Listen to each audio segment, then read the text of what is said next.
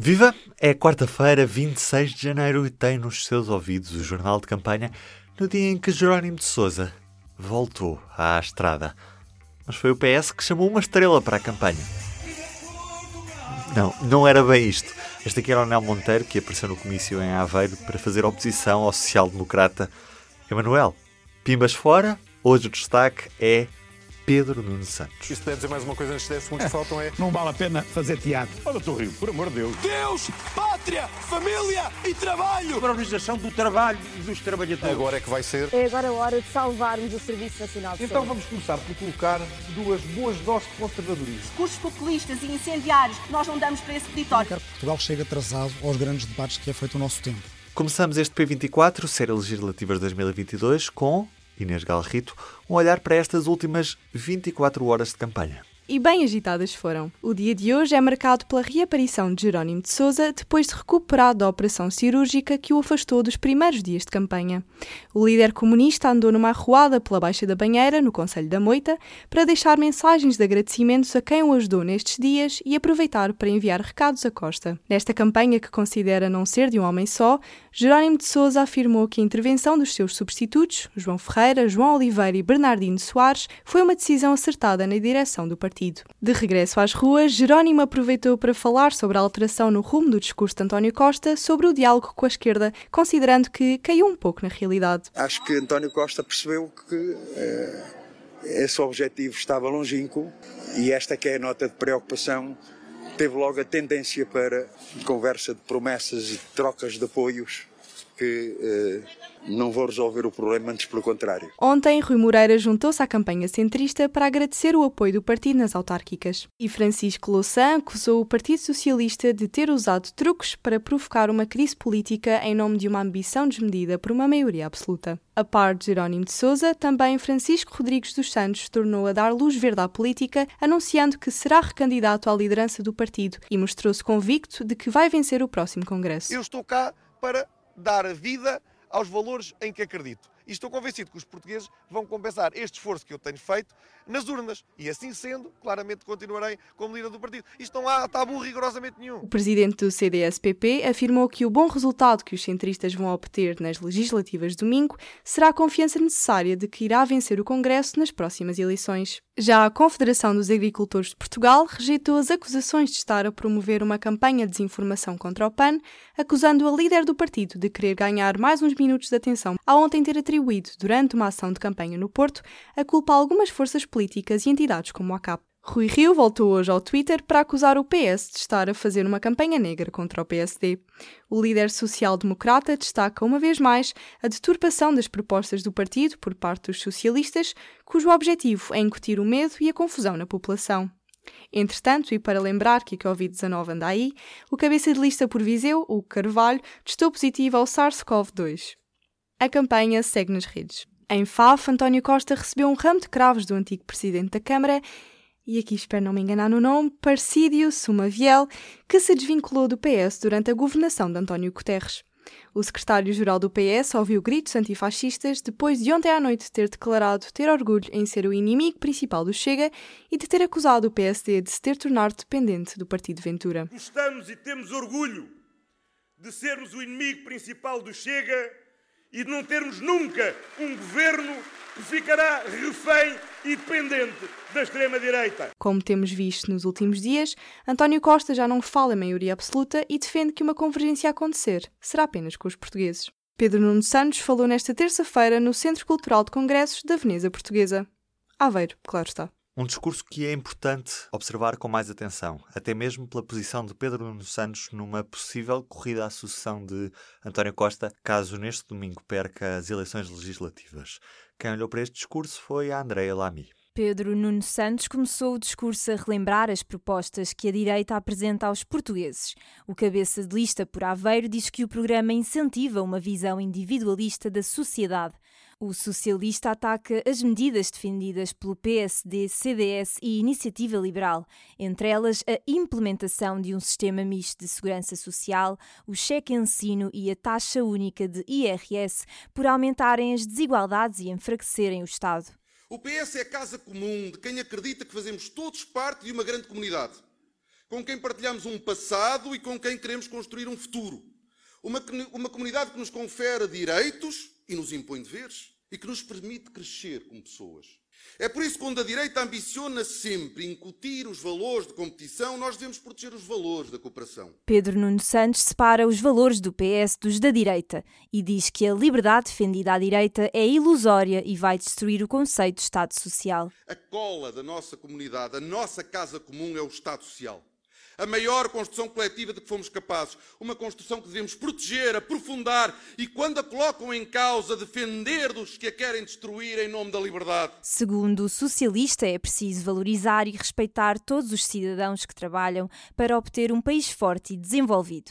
Para isso, direcionou o discurso aos operários e às classes dos trabalhadores, enaltecendo as funções que desempenham desde os técnicos de manutenção da CP às funcionárias de lares, creches e até mesmo às gaspiadeiras, todos têm mérito. É assim que se desenvolve um país. Escolhe-se uma missão coletiva, junta-se o setor público, o privado e a academia e dá-se execução a esse desígnio coletivo. Não é reduzindo uns pontos no IRC a todas as empresas, mesmo, já, mesmo aquelas que se limitam a distribuir dividendos. O cabeça de lista confronta também a visão de vencedores e vencidos, defendida pela direita que utiliza a meritocracia para justificar as desigualdades sociais contrapõe, relembrando que o PS defende precisamente o oposto. O Partido Socialista é a plataforma política através da qual estes portugueses, gente séria e trabalhadora, se podem encontrar e lutar por um país para todos e não apenas para alguns. É por isso que entre a direita e o PS, só o PS e um PS forte é que pode e quer responder a estes problemas de forma a melhorar as condições de vida e dar esperança no futuro à esmagadora maioria do povo. Digno de nota. Pedro Nuno Santos encerra o discurso sem referir o nome de António Costa uma única vez e também não referiu o dos antigos parceiros da Geringonça. A análise deste discurso é feita pela jornalista Margarida Alves. Comigo para a análise tem a jornalista Liliana Borges, que está a acompanhar a campanha do PS. Olá, Margarida. Liliana, por onde andas hoje? Olha, hoje estou aqui na, na arruada da Via Santa Catarina, que é uma das arruadas tradicionais do, uh, do PS, e não sei se houve o barulho de fundo, mas é justamente aqui no meio que eu estou. Ainda não chegaram, estão um bocadinho atrasados, uh, mas estamos aqui confortavelmente mais de 300 pessoas. Em relação à noite passada, o discurso de Pedro Nunes Santos destacou-se. Que teve de especial este discurso? O discurso teve muitas coisas que se distinguiram uh, de restantes intervenções que temos ouvido. Para começar, todas as intervenções têm feito muito esta campanha à volta de, de, de António Costa. Se resultará ou não, vamos descobrir no próximo domingo.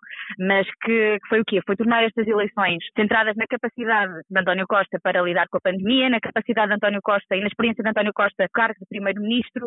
Portanto, toda, toda a campanha foi construída à volta de António Costa, António Costa, António Costa. E Pedro Nuno Santos chega e faz um discurso em que não fala de António Costa. E isso é muito interessante um, no meio de uma campanha que é uma campanha do One Man Show porque enquanto é tudo à volta do secretário-geral socialista e todas as intervenções, desde Ana Mendes Godinho, uh, desde Tiago Brandão Henrique, estou a dizer alguns exemplos da, das intervenções que têm sido feitas pelos cabeças de lista, todas elas falam de António Costa e apontam-no como a pessoa certa para um, liderar o país durante os próximos, expectavelmente os próximos quatro anos.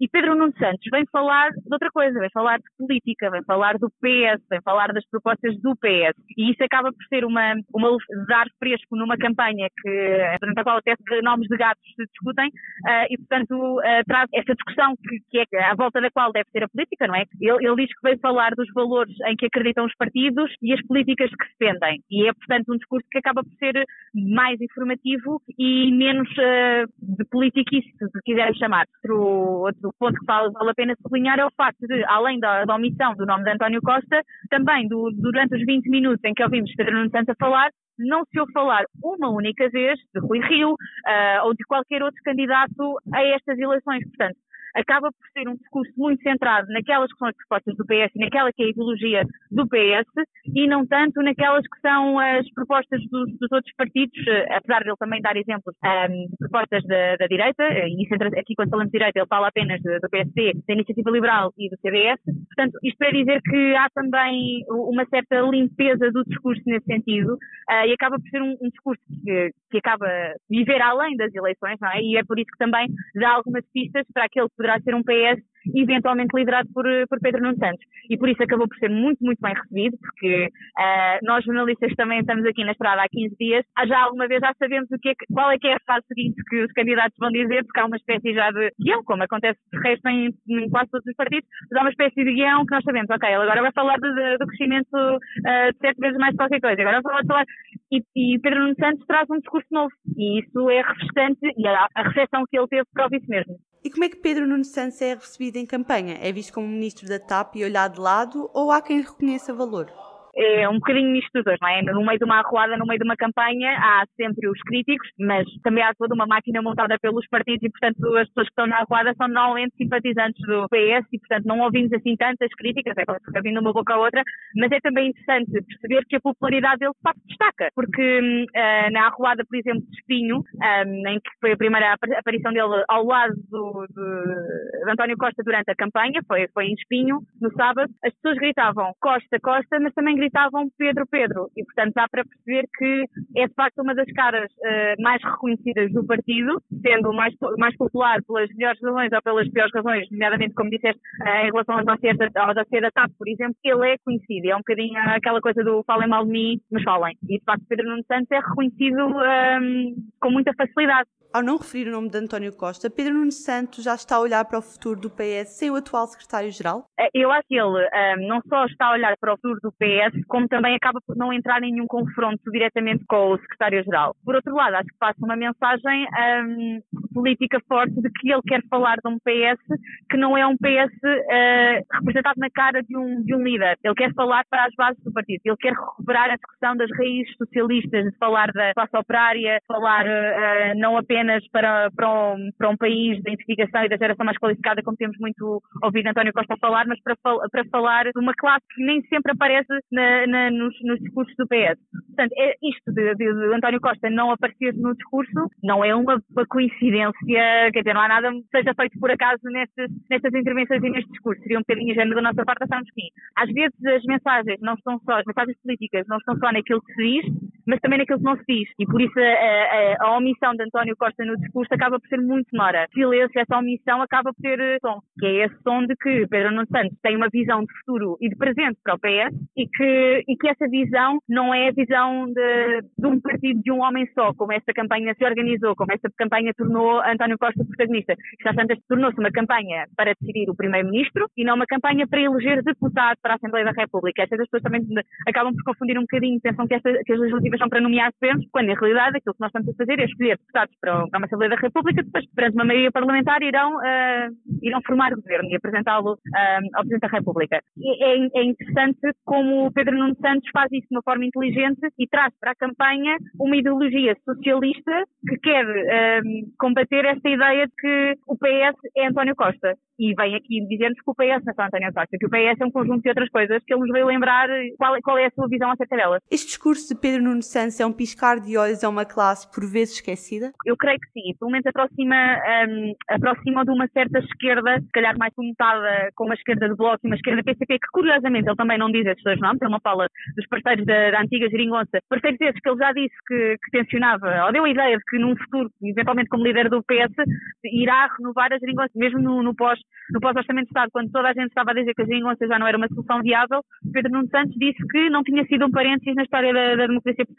Há aqui uma comunicação para um certo eleitorado mais da ala esquerda do PS e mais da, ala esquerda política, mas ao mesmo tempo também há uma certa moderação por não falar justamente em PCP e Bloco e falar apenas do PS. É, é feita uma forma inteligente para, para aproximar-se de, de, um eleitorado muito diverso e para conseguir recuperar um eleitorado que se calhar tem fugido nestes últimos tempos com a centralização do PS mais para o centro, tem fugido um pouco para, para os restantes partidos. Muito obrigada, Liliana. Bom trabalho. Nada. Este foi também o dia em que as redes sociais relembraram alguns dos episódios da carreira política de Rui Rio, depois do antigo jornalista do Público Paulo Moura ter denunciado na rede social Facebook interferências de Rio numa entrevista publicada na Pública a antiga revista de domingo do público. Escreveu Paulo Moura que o líder dos sociais-democratas tentou alterar o texto quando este era presidente da Câmara do Porto e, quando viu que não conseguiu, tentou impedir a publicação. Sobre isso, apenas isto. da boca do líder do PSD. Um tweet que fez hoje, mas já fez outro, até antes uh, desse último, e que está relacionado com uma publicação uh, que anda a correr as redes sociais, nomeadamente o Facebook do jornalista Paulo Moura, e que tem a ver com uma entrevista que alegadamente o Dr. Rui Rio terá tentado adulterar enquanto era Presidente da Câmara do Porto. Isso é verdade? É, não lhe vou responder a isso. A única coisa, era, era o que faltava eu estar agora na campanha eleitoral a alimentar polémicas com um jornalista sobre uma coisa que foi há 20 anos. No Twitter, Rio fala em campanha negra por parte do PS. Virada à página de campanha, hoje estamos atentos àqueles que em Erasmus não conseguem votar. Numa reportagem de Joana Margarida Fialho e Miguel Rodrigues, com edição de Laura Costa e Rita Carmo.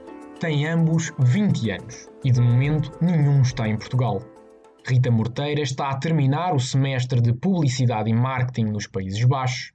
Jerónimo Pereira está na Finlândia a estudar Audiovisual e Multimédia. Nestas eleições não vão conseguir votar eu tentei perceber se em Portugal, no período que estive de férias no Natal, conseguia pedir o voto antecipado e votar em Portugal, mas depois o tempo do voto antecipado já cobria o tempo que eu estava aqui na Holanda outra vez e, portanto, não poderia fazer em Portugal.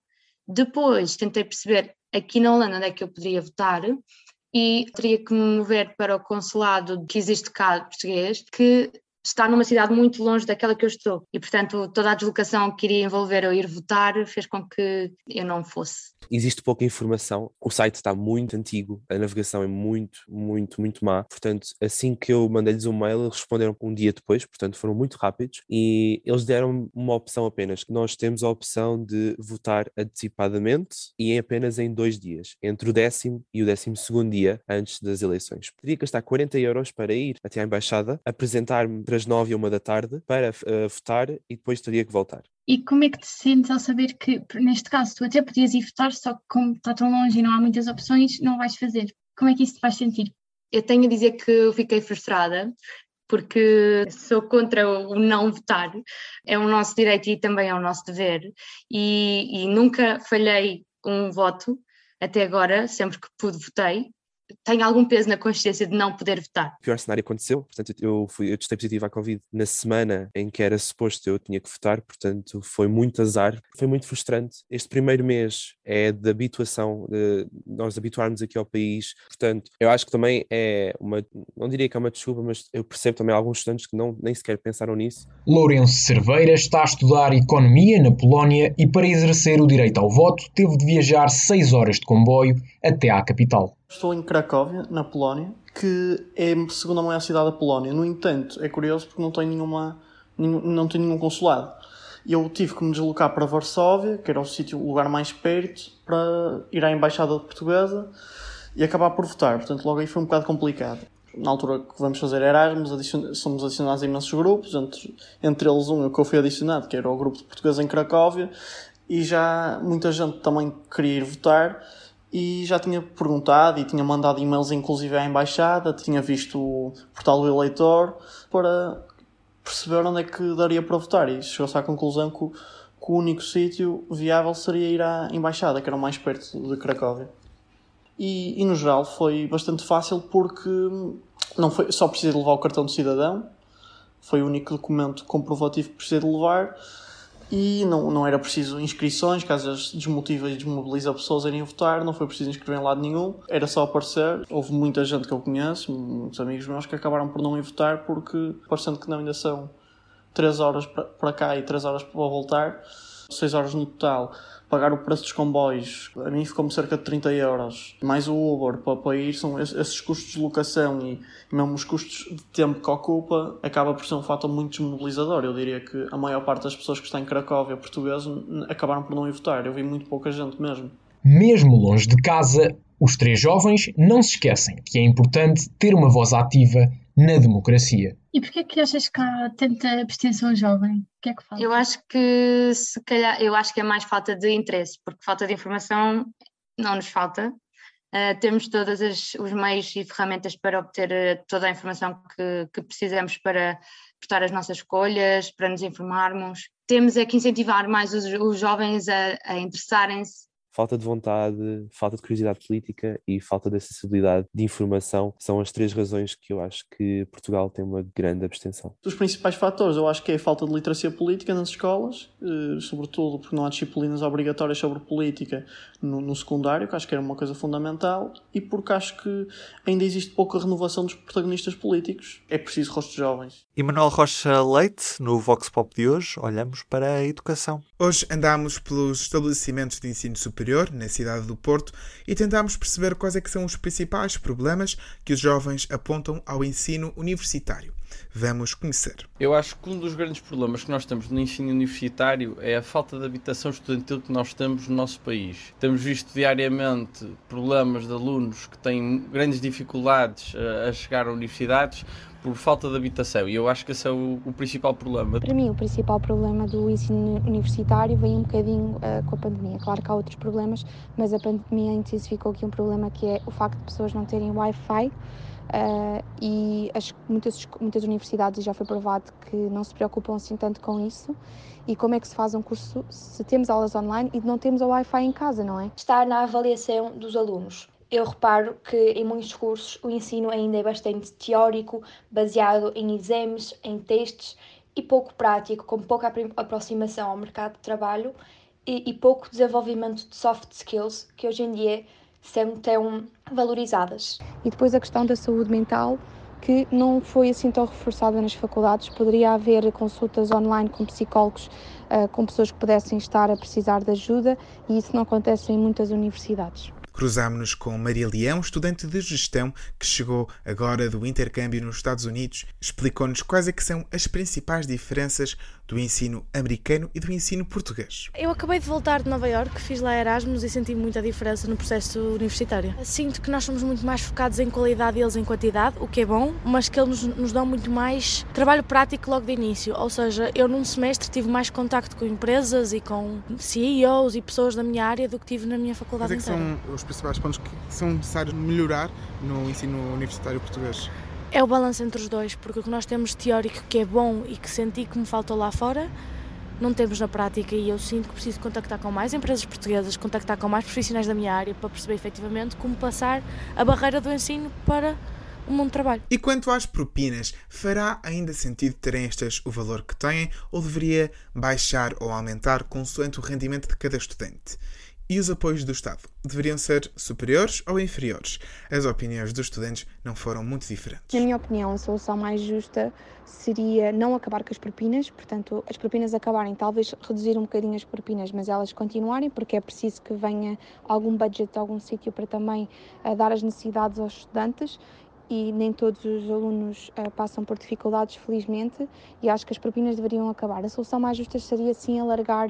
Um, os bolseiros, portanto, e o processo não ser tão complicado, porque sinto que como bolseira, sinto que o processo é muito complicado para conseguir uma bolsa. Sinto que, de certa forma, poderia haver mais apoio nos diferentes níveis sociais, isso sim. Portugal tem um ensino superior muito barato, um ensino superior público muito barato. Não vejo de forma muito positiva o fim das propinas. A grande receita das universidades para e que depois financiam a, a sua investigação uh, é, vem em grande parte através das propinas. Portanto, eu acho que nós tendo um ensino superior que, na minha opinião, para ser discurso é demasiado barato, acho que nós podemos ainda ter a capacidade de aumentar as propinas em eh, quase todos os cursos, ou maior parte deles, mas também chegar ao nicho de pessoas que são afetadas por essa subida e também aumentar os apoios sociais do Estado para os que são mais afetados por essa subida. Não concordo que as propinas deviam acabar, visto que as propinas em Portugal no ensino público já são bastante reduzidas e também são uma forma de controlar os alunos, de forma a estes não estarem constantemente a chumbar a cadeiras, a ir a melhorias,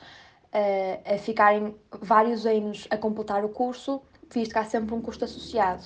Mas claro que para as pessoas que não têm possibilidade de pagar essas mesmas propinas, acho que o governo devia ajudar e devia encontrar uma solução para nenhum aluno em Portugal deixar de estudar por não conseguir pagar as propinas. E assim termina o P24 Série Legislativas 2022 de hoje. Eu sou o Ruben Martins e este jornal de campanha foi produzido por Inês Galrito, André Lamy, Margarida Alves, Miguel Rodrigues, Rita Carmo, Laura Costa, Manuel Rocha Leite e coordenação de Joana Margarida Fialho. Até amanhã com uma sondagem Universidade Católica para o público RTP e Antena 1. não faltam mesmo motivos para ouvir. O público fica no ouvido.